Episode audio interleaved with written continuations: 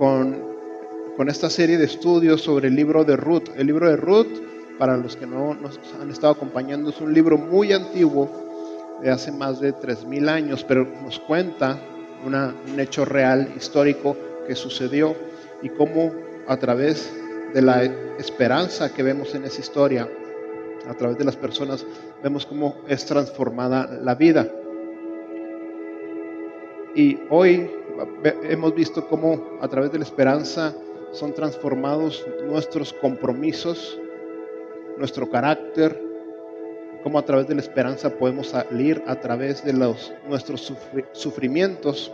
Y hoy vamos a ver cómo la esperanza transforma y forma, debería de formar un, un asunto que en la vida de todos ocupa un gran lugar, que es la aceptación, diagonal o, el rechazo. ¿Quién de aquí alguna u otra vez no se ha sentido rechazado? ¿O quién de aquí no ha hecho cosas por aceptación? Así que hoy vamos a ver cómo esta esperanza que tenemos en Dios satisface una necesidad básica que tenemos todos los humanos. Todos los humanos, por ser seres sociales, tenemos la necesidad de aceptación. Quien diga que no necesita aceptación, quiere decir que necesita aceptación. ¿Ok? Así que para ir entendiendo este tema, vamos a leer la palabra de Dios, Ruth. Eh, yo voy a leer de la nueva traducción viviente. Vamos a leer del, vamos a cubrir hoy 10 versículos. Ruth capítulo 2 del versículo 13 hasta el 23. Los voy a leer. Después oramos. Después entramos a lo que el Señor tiene para nosotros. Dice así la palabra del Señor. Versículo 13. Bueno, poquito, poquito contexto. Aquí ya se había conocido Ruth, que era esta joven viuda que venía acompañando a Noemí, su, su suegra, que también había quedado viuda. Entonces eran mujeres que estaban en un lugar de, de desesperación, en un lugar de desesperanza y se y va esta Ruth al campo de Boz. Y él, vimos en la vez pasada cómo la trató con dignidad. Y aquí continúa esta conversación, esta interacción. Así que empezamos a leer. Dice versículo 13. Espero continuar siendo de su agrado, Señor, respondió ella. Usted me consoló al haberme, al hablarme con tanta bondad, aunque ni siquiera soy una de sus trabajadoras. Después, a la hora de comer, Vos la llamó, ven aquí y sírvete de la comida. Puedes mojar tu pan en el vinagre. De modo que Ruth se sentó junto a los cosechadores y vos le dio a comer grano tostado. Ella comió todo lo que quiso y hasta le sobró. Cuando Ruth regresó a trabajar, vos ordenó a sus trabajadores, déjenla recoger espigas aún entre las gavillas y no se lo impidan. Además, Arranquen de los manojos algunas espigas de cebada y déjenlas caer a propósito. Permítanle recogerlas y no la molesten. Así que Ruth cogió cebada allí todo el día y cuando la desgranó por la tarde llenó toda una canasta. Luego la cargó de vuelta al pueblo y la mostró a su suegra. También le dio el grano tostado que le había sobrado de su comida. ¿De dónde recogiste todo este grano hoy? preguntó Noemí. ¿Dónde trabajaste? Que el Señor bendiga al que te ayudó. Gracias. Entonces Ruth le contó a su suegra acerca del hombre en cuyo campo había trabajado. Le dijo, el hombre con quien trabajé hoy se llama vos. Que el Señor lo bendiga, le dijo Noemí a su nuera. Nos muestra su bondad no solo con nosotras, sino también a tu marido que murió ese hombre es uno de nuestros parientes más cercanos, uno de los redentores de nuestra familia. Entonces Ruth le dijo, es más, vos me dijo que volviera y me quedara con sus trabajadores hasta que termine la cosecha. Excelente, exclamó Noemí, haz lo que te dijo, hija mía, quédate con las jóvenes hasta que termine la cosecha. En otros campos podrían molestarte, pero con él estarás segura. De modo que Ruth trabajó junto a las mujeres en los campos de voz y recogió grano con ellas hasta el fin de la cosecha de cebada. Luego siguió trabajando con ellas durante la cosecha de trigo a comienzos del verano y todo ese tiempo vivió con su suegra. Vamos a orar. Gracias Señor, te damos por tu palabra, porque nos muestras una clara imagen de la aceptación que todos tenemos delante de ti, como tú conviertes a los extranjeros en, en hijos. Te pedimos que nos muestres todo lo que has hecho por nosotros, todo lo que hizo nuestro Señor Jesucristo en la cruz del Calvario por nosotros y lo hizo solo por aceptarnos. Y eso nos permite relacionarnos bien contigo y con los demás. Te pedimos que si alguien no te conoce, que hoy te conozca y que hoy tu iglesia crezca.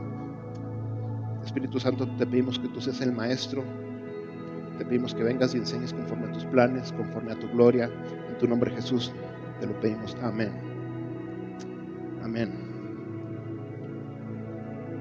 En una reciente encuesta que hizo una, una revista, esas famosas de Nueva York, se preguntó a las personas que cuáles eran sus temores, los, las fobias que tenían.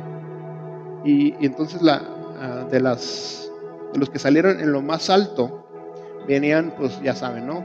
Miedo a, ni lo tengo que decir, cucarachas, arañas, víboras, espacios confinados y todas estas cosas a, las alturas y todas estas cosas que, que obviamente no son tan agradables para todos, pero una de las que llamó más la atención y salió más arriba fue el miedo a hablar en público. A diferencia de las demás,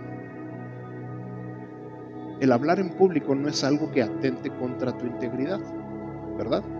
Una araña tal vez sí, las alturas tal vez sí, una víbora no se diga, pero ¿por qué hablar en público causa tanto temor? La mayoría de las personas. Y la razón es que detrás de este miedo a hablar en público, lo que en realidad existe es un miedo al rechazo.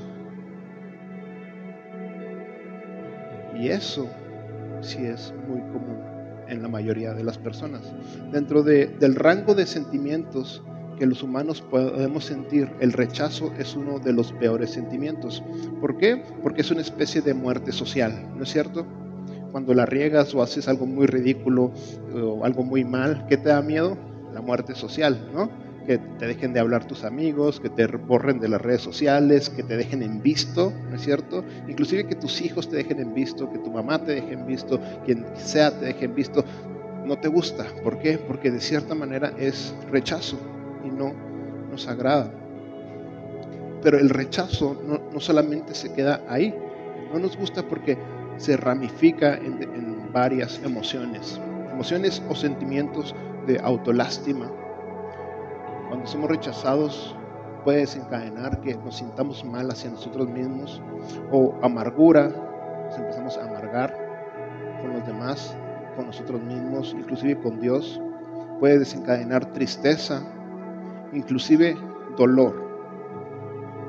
Nos damos cuenta pues que debajo del miedo al rechazo está un profundo anhelo en todos, no importa quién digas que seas, todos tienen un profundo anhelo de aceptación.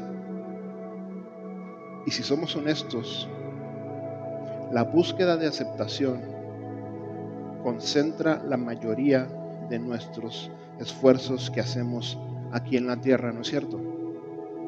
Si te pones a pensar y eres honesto, simplemente basta con que hagas memoria tu, tu agenda de esta semana.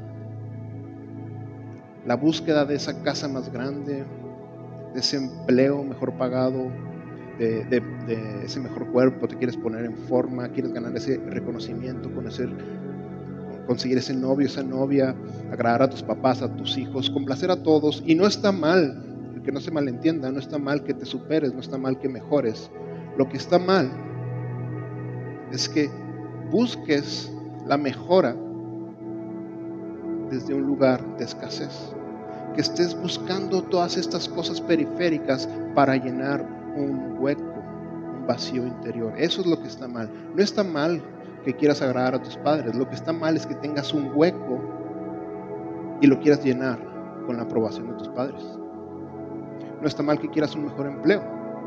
Lo que está mal es que tengas un hueco, un vacío en tu corazón, que te sientas rechazado por la sociedad, que te sientas rechazado por tus ex compañeros y hoy les quieras demostrar que vales mucho porque tienes un gran trabajo. Eso es lo que está mal.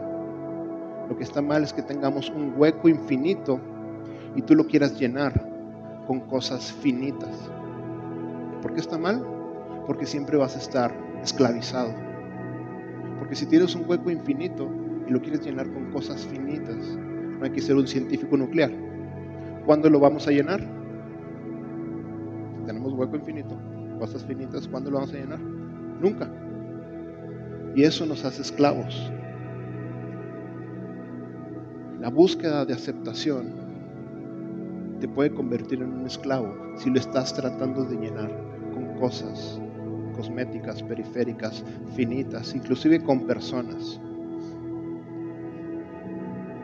No está mal que quieras mejorar tu entorno, lo que está mal es que quieras mejorarlo para llenar ese hueco. No está mal que quieras traer a un familiar a la iglesia. No está mal que quieres que tu hijo se deje de drogar. No está mal que quieras que tu esposo cambie, no está mal que quieras que tu mujer cambie. Lo que está mal es que necesites que esa persona cambie para que tú seas feliz. Eso está mal. Porque ahí tú te estás convirtiendo en un manipulador.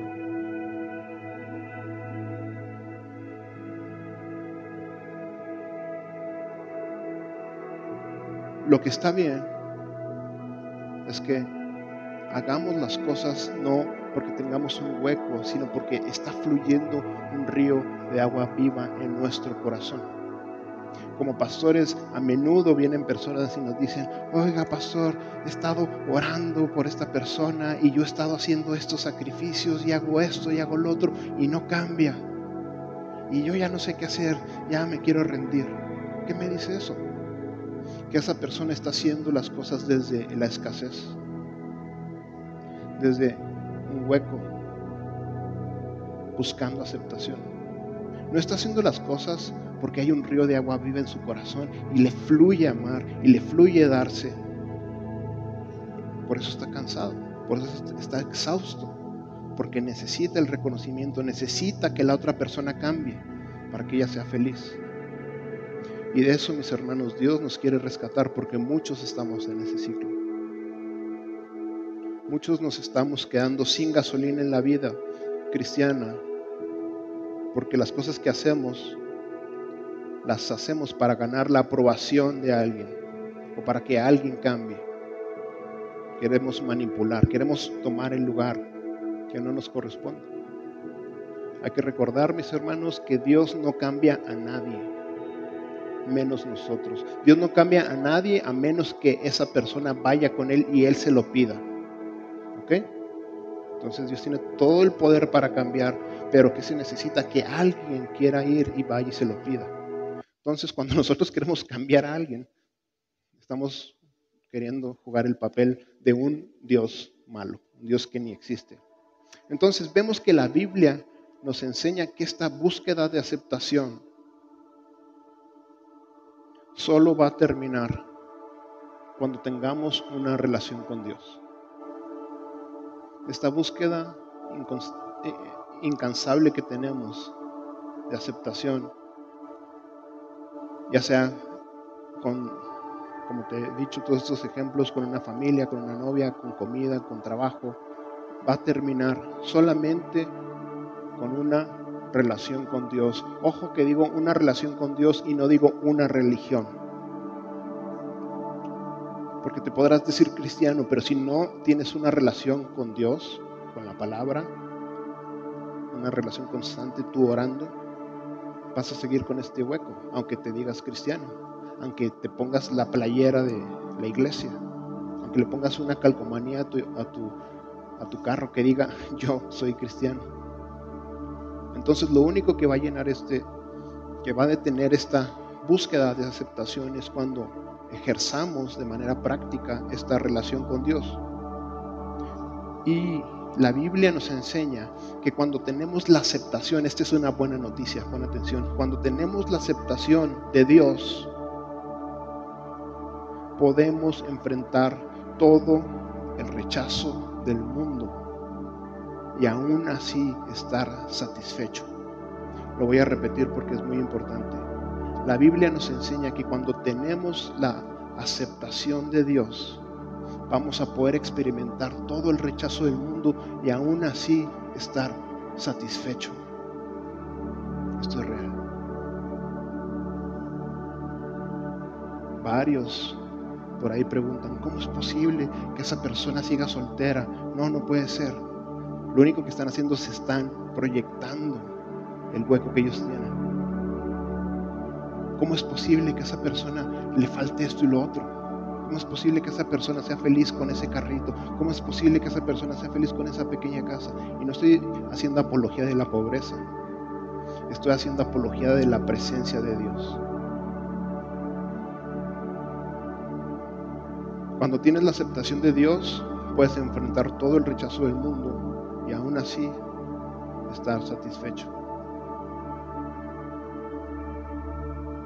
Cuando tienes la aceptación de Dios, puedes rechazar todas las mujeres y estar satisfecho con tu mujer. Cuando, tienes la aceptación de Dios, puedes rechazar todos los sobornos y estar satisfecho con tu sueldo. ¿Quién no necesita la aceptación de Dios? Ok, suena padre, pero ¿cómo encuentro esa aceptación con Dios? Llevo años de cristiano, llevo años que firmé ahí este, para meterme en la iglesia, pero si somos honestos no la siento. Si soy honesto, siento que estoy haciendo las cosas por aceptación. Estoy, me digo cristiano, pero hago las cosas como el mundo, por aprobación. Necesito hacer cosas meritorias, publicarlas en las redes, avisarle a todos qué hago y qué digo, porque tengo huecos. ¿Cómo le hago? para experimentar la aceptación de Dios. Otra pregunta clave es, ¿y cómo la conservo? Una cosa es cómo obtengo la aprobación de Dios, cómo la conservo y cómo esta aceptación va a transformar en la manera en la que me relaciono, con Dios y me relaciono con todo, todos los demás. Entonces tenemos esta historia que sucedió y vemos cómo todos los que confían en Dios, todas las personas que ponen su confianza en Dios, ven transformada la manera en la que ellos son aceptados. Y vamos a ver la primera lección de hoy, la primera lección que todos tenemos que aprender o recordar. Voy a tomar un poco de agua porque se me está secando la garganta.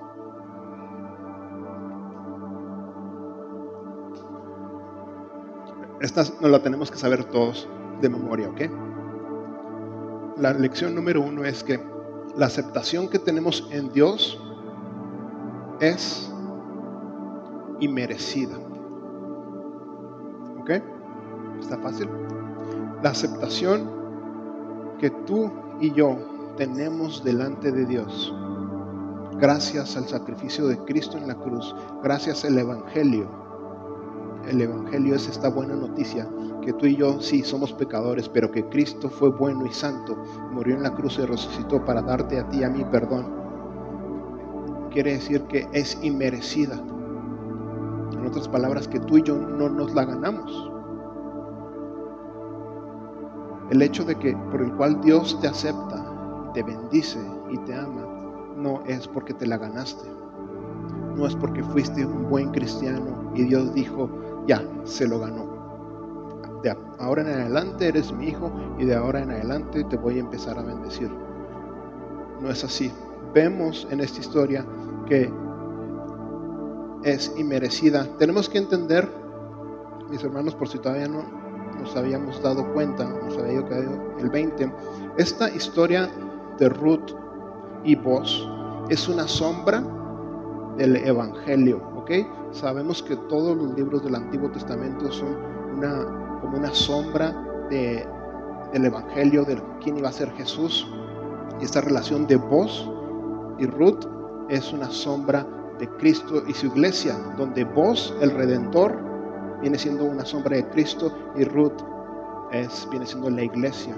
Y así como esta mujer empieza en versículo 13 y 14, podemos ver que esta mujer reconoce que ella no merecía ser tratada bien. Así tú y yo tenemos que tener en claro esta primera lección. Tú y yo somos tratados bien por Dios, no por lo bien que nos hemos portado, no por lo de dónde somos, no por tus credenciales, no por lo, no por lo que nos lo merezcamos. Somos tratados bien por Dios, por gracia. Fíjate versículo 13. Espero continuar siendo de su agrado, Señor, respondió ella.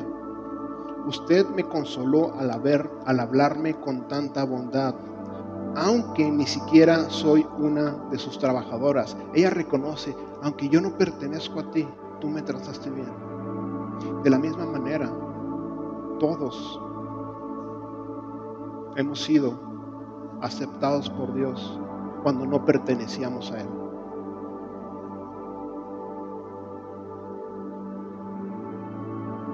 Tenemos que entender quién era Ruth. Recordamos que Ruth era una mujer moabita. Ella viene de Moab, un pueblo donde la gente se creaba con, una cultura anti-Dios, una cultura llena de ídolos. Entonces, Ruth no era aceptada ni por su pasado, ni, ah, ah, tú te portaste muy bien en el pasado y por eso pasa, no. Aunque ni siquiera soy de tus trabajadoras. Y no nada más fue aceptada, fíjate, versículo 14, después a la hora de comer, vos la llamó, o sea, no nada más le dio entrada, sino que la trató con dignidad, la trató individualmente no la trató como una del montón. Y le dice, ven aquí y sírvete de la comida. Puedes mojar tu pan en el vinagre. Esto a lo mejor a nosotros no nos dice mucho porque a lo mejor ni te gusta el vinagre y el pan tampoco te encanta. dices, oh, esto que tiene de extraordinario. En esos tiempos la comida, el ritual de la comida era algo muy importante. Eh, si comías con alguien a la mesa, estabas diciendo mucho querías decir, si mojabas el pan en el mismo plato, quería decir que lo estabas viendo como una persona de igual valor, de igual dignidad. De modo que Ruth se sentó junto a los cosechadores.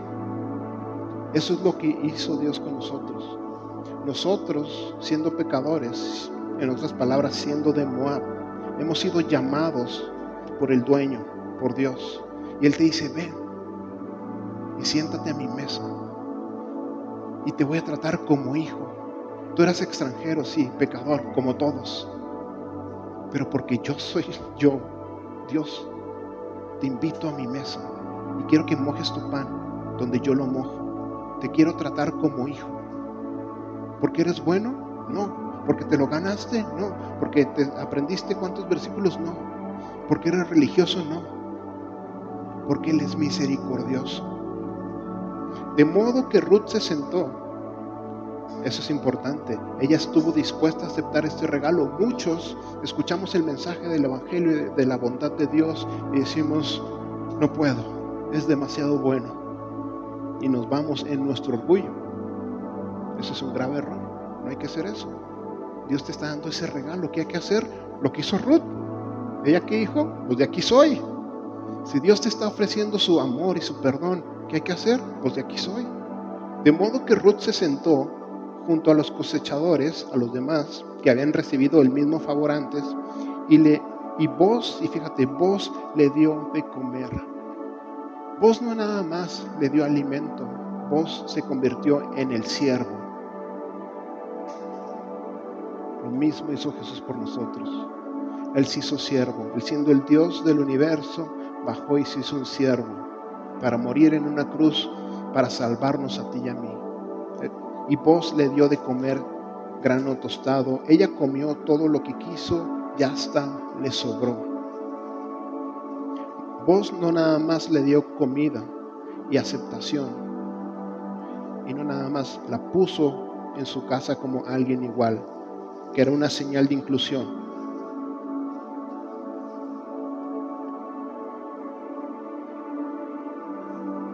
Podemos ver que ella fue bienvenida no por sus méritos, no por su pasado, sino por gracia.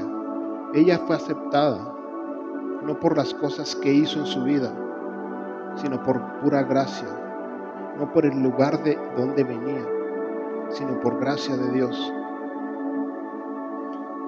Fue aceptada no por sus obras, fue aceptada, aceptada por la fe que ella tuvo en el Dios de Israel. Recuerden lo que hemos estado aprendiendo, que ella escuchó que en Israel habían buenas cosechas y ella fue allá. Ella fue aceptada por la fe que tuvo en el Dios de Israel. Lo mismo sucede con nosotros cuando ponemos nuestra fe en Jesucristo. Cuando escuchamos que Jesús perdona, que Jesús puede restaurar, que Jesús puede romper cadenas, que Jesús sana paralíticos, que Jesús puede romper vicios, que Jesús puede restaurar matrimonios. Cuando escuchamos que Jesús hace eso y creemos y tenemos fe y nos acercamos, ahí es donde puede ser aceptado por fe, no, no por tus obras, por fe. Pero basta que tengas fe. Eso es el Evangelio. Así como vos recibió a Ruth, Dios nos recibe a nosotros tal como somos. Vos no le dijo a Ruth, ¿sabes qué? Mm, vienes vestida muy raro, cómprate ropa como mis demás siervas, eh, apréndete ciertos versículos, este, sé más santurrona. No le dijo eso, no le dijo eso, no le dijo eso. ¿Verdad que no le dijo eso? Entonces, Dios no nos dice eso a nosotros.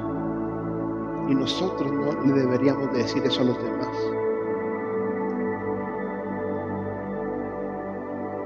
Y esa misma invitación que vos le hizo a Ruth, Dios la hace a todos. Siéntate a mi mesa. Dios quiere que se sienten a la mesa Dios quiere que los extranjeros, que los que están alejados de Dios, se sienten a la mesa del Hijo.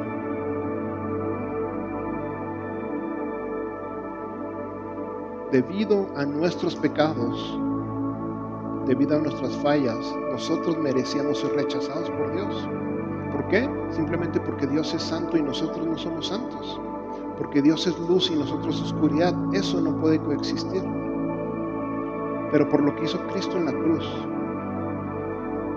ahora Él nos puede invitar a la mesa.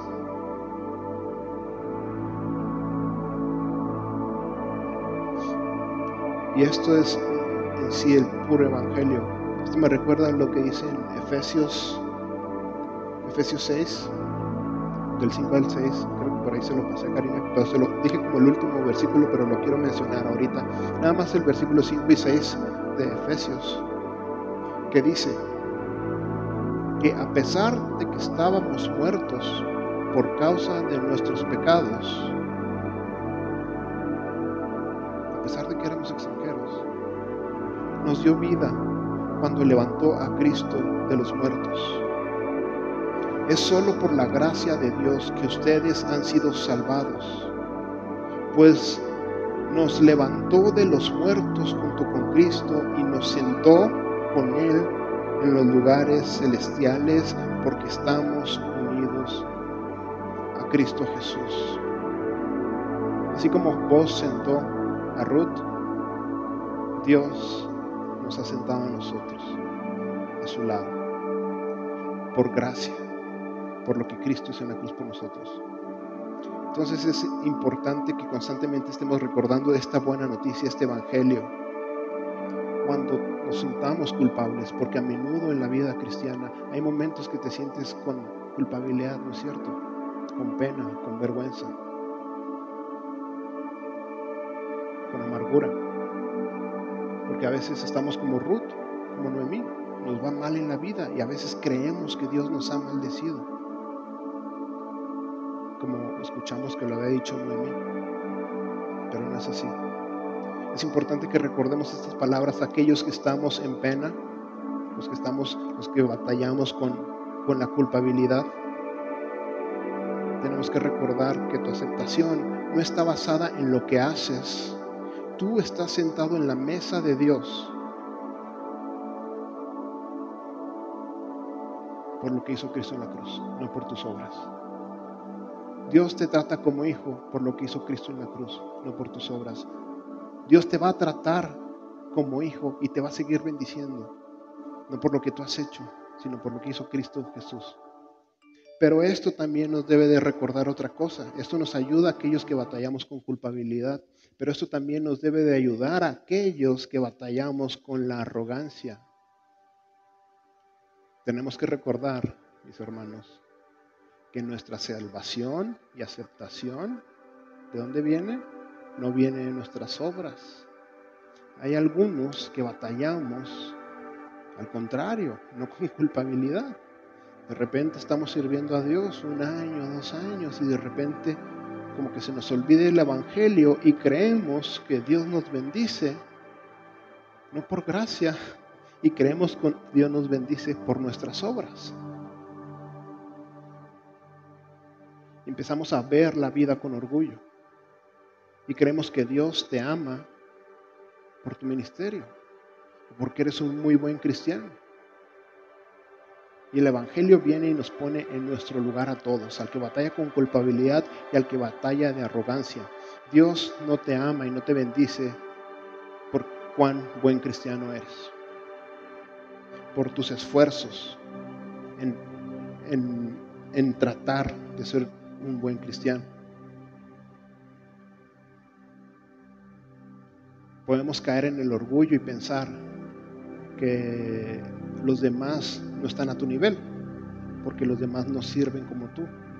O tú tal vez te levantas y dices, ay, bueno, leí ocho capítulos de la Biblia, no creo que mis demás hermanos hayan leído tanto como yo.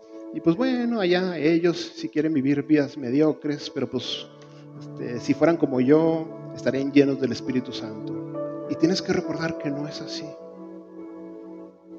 No debes de vivir en orgullo, no debes de vivir en religiosidad. Vivir así es vivir de una manera muy tonta. Tienes que recordar el Evangelio. ¿Por qué te bendice Dios? Por gracia. Por gracia. No son por tus años de ministerio, no son por tus conocimientos de Biblia.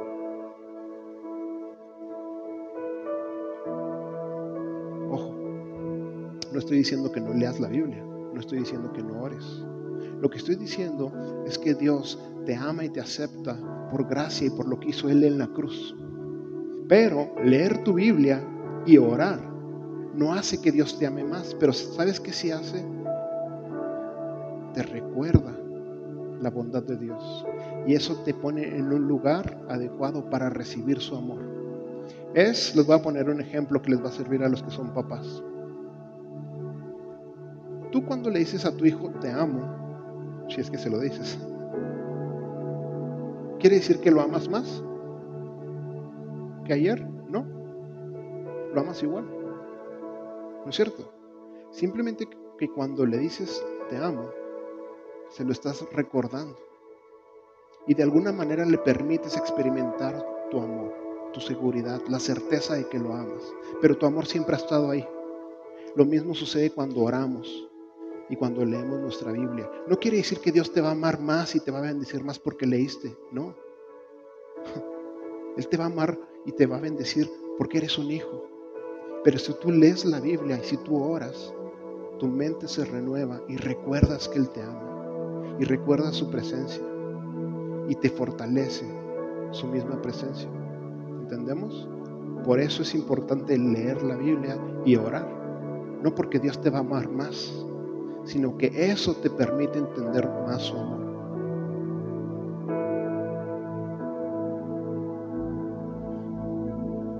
Versículo 15, hablando sobre estos que batallamos con la arrogancia y la religiosidad, aquellos que creemos que por leer la Biblia o servir en un ministerio somos mejores que los demás. Fíjate lo que dice versículo 15. Cuando Ruth regresó a trabajar con vos, cuando regresó a trabajar, coma, Vos ordenó a sus trabajadores, déjenla recoger espigas entre las gavillas y no se lo impidan. ¿Qué quiere decir? Que a veces, tristemente, los trabajadores estorbamos a los que están por gracia. o sea, tristemente, vos le tuvo que decir a sus empleados, oigan, ¿saben qué? Pues aquí está una persona a la cual yo estoy tratando con gracia, como ya los conozco, pues les digo, no la molesten. Igual nosotros, nos tenemos que recordar de vez en cuando eso. Somos una comunidad que vivimos por gracia. No hay que molestar a las personas queriendo poner nosotros estándares que Dios no pone, queriendo poner exigencias que Dios no pone, queriendo hacer división Dios no pone. Por eso vos, el dueño, le tuvo que decir a los trabajadores, no la molesten. Y esto nos va a llevar, versículos 16 y 17, y a la lección 2. La lección 1, ¿cuál fue? nuestra aceptación delante de Dios es inmerecida, ¿ok? Es por gracia. Lección número dos es, es que es segura. Voy a leer versículos 16 y 17. Además, arranquen de los manojos algunas espigas de cebada y déjenlas caer a propósito. Permítanlas recogerlas y no la molesten. Así que Ruth recogió cebada ahí todo el día y cuando la desgajó por la tarde llenó toda una canasta. Entonces la pregunta de cómo obtengo aprobación con Dios, ya vimos, es por gracia. Pero ¿cómo la conservo? Aquí aprendemos que nuestra aprobación delante de Dios es que es segura. Vemos en el versículo 17, así que Ruth recogió cebada ahí todo el día y cuando la desgranó por la tarde llenó toda una canasta. En otras traducciones dice una efa. Una efa es como una canastota que representaba todo lo que una familia necesita a lo, largo, a lo largo de un mes. ¿Te imaginas qué significa esto? Vos no nada más le estaba dando de comer, no nada más estaba siendo generoso un día. De una manera subconsciente, bueno, consciente él, pero imperceptible para Ruth le estaba dando la seguridad de que ahí ella podía volver siempre, que no se iba a acabar su fuente de ingreso. Imagínate, es como si no tienes nada de dinero y alguien llega y dice, vente, vamos a Costco y te dice, echa todo lo que quieras para todo el mes y echas todo lo que tú quieres, todo lo que se te antoja y lo que no se te antoja, lo que necesitas y no necesitas sin límite. ¿Qué echarías? ¿Qué echarías? La sombrilla esa grandota que está gigante, ¿le echarías? Échala lo que se te antoje. La hielera, los camarones, eso es todo lo que quieras. Échalo. Lo que vos estaba dándole era una promesa, no nada más le, le dio para comer. Le estaba asegurando que aquí siempre perteneces. Lo mismo hace Dios con nosotros. Cuando crees en Él, te da su Espíritu Santo. Y esa es la promesa de que siempre en Él vas a tener todo lo que necesitas. De hecho, fíjate, me encanta esto. Es una curiosidad, pero está bonita. En, en la fiesta Ya ves que en, la antigüedad había tres fiestas y en la fiesta de la cosecha, la, tradición judía suelen leer el libro de Ruth porque los hace recordar cómo Dios provee.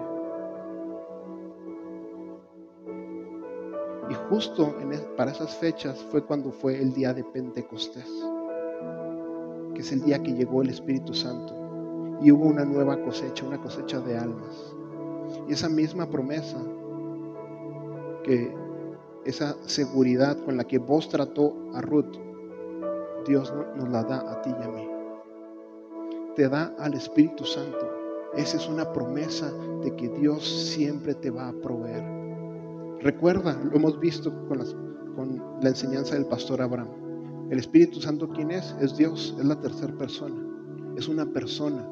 No es, no, es, no es, no es un rayo, no es un vaporcito, es Dios. Y Jesús lo mandó, está contigo. Y si el Espíritu Santo está contigo, es una promesa de que siempre va a estar ahí, siempre está a tu lado, siempre te va a proveer, siempre vas a tener a ese que te llena el carrito de Costco, pero para tus necesidades verdaderas, siempre va a estar ahí contigo.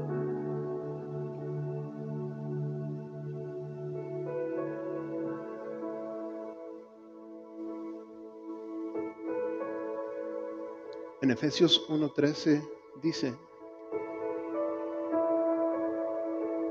En él también vosotros, habiendo oído la palabra de verdad, el evangelio de vuestra salvación, y habiendo creído en él, fuisteis sellados con el Espíritu Santo de la promesa, que es las arras de nuestra herencia hasta la redención de la posesión adquirida para alabanza de Dios.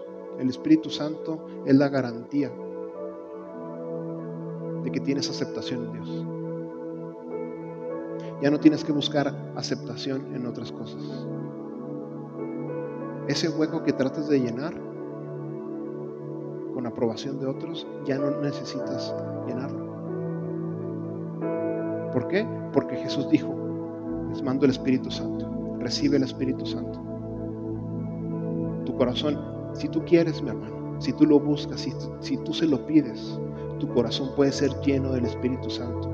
Y el Espíritu Santo, te digo, no es un vapor. Es una hermosa persona que necesita ser conocida y adorada y atesorada. Depende de ti que tú hagas eso. Conócelo. Y esta persona es como si tienes una sombra de voz.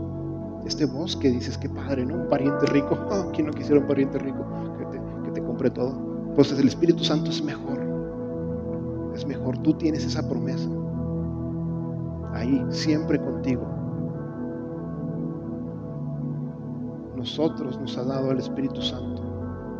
Una promesa de que siempre Dios estará con nosotros. Nos da la seguridad y garantía de la presencia de Dios en tu vida. Por eso te digo, quien tiene la aceptación de Dios puede enfrentar el rechazo del mundo. Si tengo la aceptación de Dios, si tengo el Espíritu Santo conmigo, si me critican, ah, ¿qué tienen? No me importa, critiquenme. Tengo la garantía de que Dios va a estar conmigo.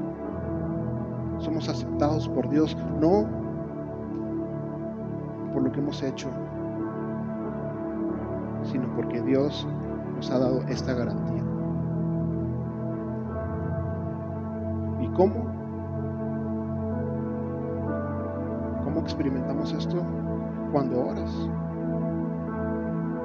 Cuando oras, cuando hablas con el Espíritu Santo, sientes la aceptación. Cuando lees la palabra de Dios, recuerda quién es la palabra de Dios, es Cristo mismo.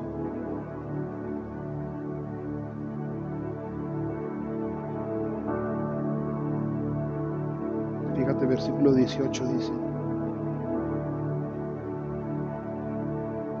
Ruth con todas estas cosas, con, la canasta. Dice, luego la cargó de vuelta al pueblo y la mostró a su suegra. También le dio del grano tostado que le había sobrado de su comida. ¿Dónde recogiste todo ese grano hoy? Preguntó Noemí. ¿De dónde, dónde trabajaste? Que el Señor bendiga al que te ayudó. Entonces Ruth le contó a su suegra acerca de este hombre en cuyo campo había trabajado le dijo, el hombre con quien trabajé se llama vos, que el Señor lo bendiga. Quiero que veas esto. ¿Qué fue lo que transformó a una señora amargada? ¿Se acuerdan? Capítulo 1. ¿Quién era Noemí? Una señora que decía, el Señor se ha olvidado de mí. ¿Qué fue lo que pasó en ella? Que la transformó de ser una persona que se sentía olvidada de la mano de Dios a una mujer que hoy decía, que el Señor bendiga a vos. Nos muestra su bondad no solo a nosotras. ¿Qué es lo que nos va a transformar? La aceptación de Dios. Muchos de ustedes, muchos queremos hacer cosas para ser aceptados y luego cambiar. ¿No? Que creemos que necesitamos lograr ese logro para por fin ser feliz por fin ahora sí echarle ganas, para por fin ahora sí hacer las cosas que tenemos que hacer. La Biblia nos muestra que no es así. La Biblia nos muestra que mientras tú te sentías olvidado por Dios, que mientras tú te sentías rechazado, que mientras tú estabas experimentando esa batalla, Dios estaba trabajando en tu vida. Dios es quien trabaja en tu vida cuando tú te sientes solo, cuando tú te sientes rechazado, cuando tú te sientes olvidado, malentendido. Noemí se dio cuenta que Dios estaba trabajando en su vida. Tú no estás solo. Dios siempre está trabajando en tu vida. Y Noemí se dio cuenta de esto. Y por eso su corazón pudo ser transformado. Tú te tienes que dar cuenta que tú no te vas a salvar a ti mismo. Tú no te vas a sacar a ti de la pobreza. Tú no te vas a sacar a ti de la soledad. Tú no te vas a sacar de ti de tu más profundo hoyo. No lo vas a hacer tú. Hasta que entiendas que es Dios quien te salva. Hasta Ruth, Noemí fue transformada cuando vio la fuente de su bendición. Ok, sí, agradeció por vos, pero vio que Dios estaba detrás de todo eso. Por eso dice que el Señor lo bendiga, le dijo a, Noemí su nuera, nos muestra su bondad no solo a nosotras, sino también a tu marido que murió. Ese hombre es uno de nuestros parientes más cercanos, uno de los redentores, redentores de nuestra familia. Esto del redentor lo vamos a explicar la próxima tiene que ver con cuando se casan y todo eso, son unas cuestiones ahí legales antiguas, pero lo importante de aquí es saber que la aceptación que tenemos en Dios tiene poder de transformar nuestras vidas. Y mientras tú no recibas la aceptación en Dios, tu vida no va a poder ser transformada. Muchos hemos tratado de, transformar nuestras vidas y no has podido quieres llenar ese hueco infinito con cosas finitas. Lo que necesitas es darte cuenta que Dios es el que está trabajando en tu vida. Aun cuando estés como en mí, en un lugar oscuro. Aun cuando seas muy trabajadora como, Ruth. No importa quién seas o en qué etapa de la vida te encuentres. Tienes que entender que, que quien te bendice es el Señor. Dios es quien está trabajando en tu vida. Noemí se dio cuenta que cuando ella estaba dándole la espalda a Dios, hablaba mal de él, se había alejado del pueblo de Dios, se dio cuenta que el Señor la bendijo. Eso transformó su vida. ¿Por qué? Porque ella dijo, si Dios me bendijo cuando yo hablaba mal de Él, si Dios me bendijo cuando yo estaba alejada, si Dios me bendijo cuando yo no creía, ahora que veo que me está bendiciendo, ¿cómo no voy a tener esperanza? Si Dios me bendijo cuando yo era pecador, si Dios entregó a su Hijo Jesucristo yo estaba en mis pecados, ¿cómo no voy a tener esperanza de que ahora que soy hijo, mi, mi futuro se va a poner cada vez mejor? Tienes que entender eso, porque la religión te dice que Dios solo te va a escoger tus días buenos. Eso enseña la religión, pero el Evangelio, por otro lado, te enseña lo contrario. El Evangelio te dice que aún en tus días malos Dios te puede escoger, porque tú no eres escogido por tus obras, ¿verdad? Porque eres escogido por gracia. Eso es el Evangelio y eso es lo que viniste hoy a escuchar. Noemí culpaba a Dios de su desgracia, pero se daba cuenta que Dios es el autor de su más grande bendición. Noemí culpaba a Dios de su desgracia, pero ese día se dio cuenta que en realidad Dios era el autor detrás de las telas de su más grande bendición, la más grande bendición de su vida. Tú tal vez has pasado cosas muy difíciles y tal vez llegaste a pensar, ¿dónde estás Dios? ¿Por qué no te veo? ¿Me odias? ¿Por qué no estás conmigo? Pero Dios quiere que te des cuenta a través de su palabra que aún en esos momentos Él ha estado trabajando en tu vida y Él ha estado preparando una redención aún mayor, una redención segura, mi hermano. Que así como Ruth puede confiar y, ¿sabes qué? En ese campo de voz siempre va a haber comida para mí, siempre. Que tú puedas decir, ¿sabes qué? Aunque he pasado días difíciles, ahora con mi relación con Dios sé que siempre va a haber algo para mí siempre va a haber algo para mí. Siempre va a haber algo para mí. Nunca se va a acabar. Nunca se va a acabar ese campo de bendición para mí. Porque ¿qué crees? Dios es infinito. Si Dios me buscó y me bendijo cuando yo estaba en su contra, cuánto más hermoso no será mi futuro.